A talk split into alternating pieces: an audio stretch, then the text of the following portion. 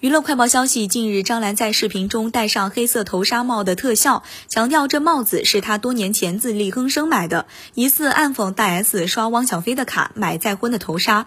张兰表示若您有一个疼您的爱您的老公有这个眼光给您买也可以。但是呢您结婚订婚您还刷别人的卡买帽子而且还是一个白的多不吉利呀对吧？哪有戴白的？